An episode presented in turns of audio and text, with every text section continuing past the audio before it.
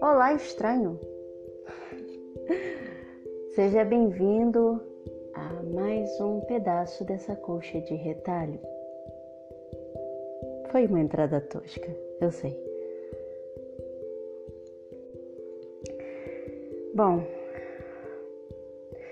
muitas vezes em nossas vidas criamos falsas memórias.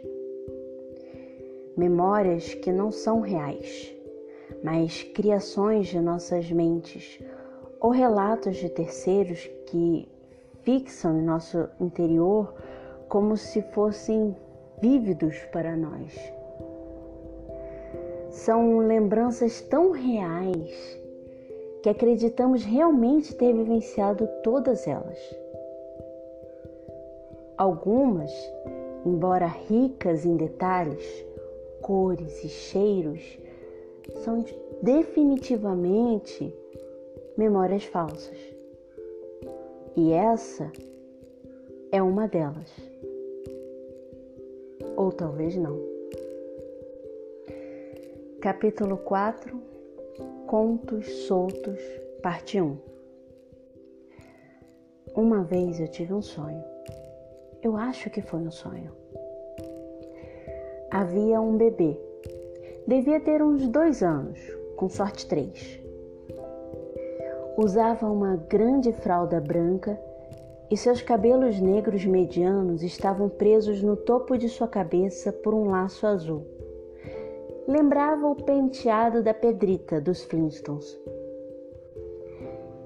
Ela andava vacilante por um pequeno corredor com portas verdes de cada lado.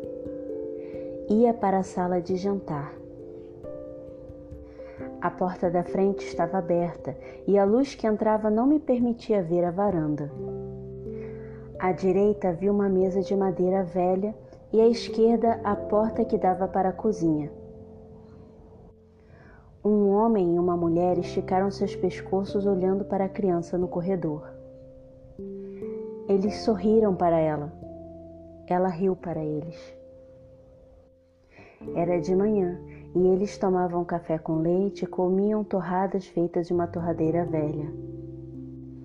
Aquele casal amava a existência daquela menina.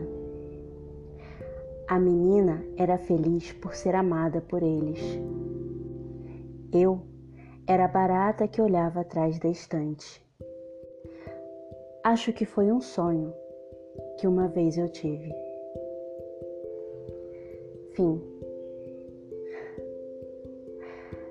Obrigada aos ouvintes, aos que favoritaram, compartilharam e aos que comentaram.